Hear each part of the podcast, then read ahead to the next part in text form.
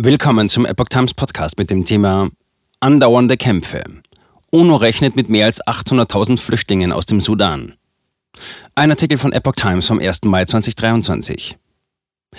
Die Vereinten Nationen rechnen angesichts der andauernden Kämpfe im Sudan mit Hunderttausenden Flüchtlingen. Das UN-Flüchtlingshilfswerk UNHCR bereitet sich in Planungen darauf vor, dass mehr als 800.000 Menschen aus dem Sudan fliehen könnten, erklärte UNHCR-Chef Filippo Grandi am Montag im Online-Dienst Twitter. Wir hoffen, dass es nicht so weit kommt, doch wenn die Gewalt nicht aufhört, werden Menschen gezwungen sein, aus dem Sudan zu fliehen, um Sicherheit zu suchen. Zitat Ende. Die Planungen bedeuten nicht, dass die UNO fest von einer solchen hohen Flüchtlingszahl ausgeht. Gleichwohl erwartet das UNHCR steigende Zahlen und arbeitet Pläne aus, um im Notfall reagieren zu können. Nach UNHCR-Zahlen sind bislang bereits mindestens 73.000 Menschen aus dem Sudan in Nachbarländer geflohen.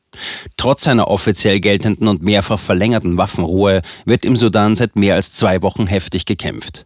In dem Konflikt stehen sich Armeeeinheiten von Militärmachthaber Abdel Fattah al-Burhan und die von seinem Stellvertreter Mohammed Hamdan Daglo angeführte RSF-Miliz gegenüber.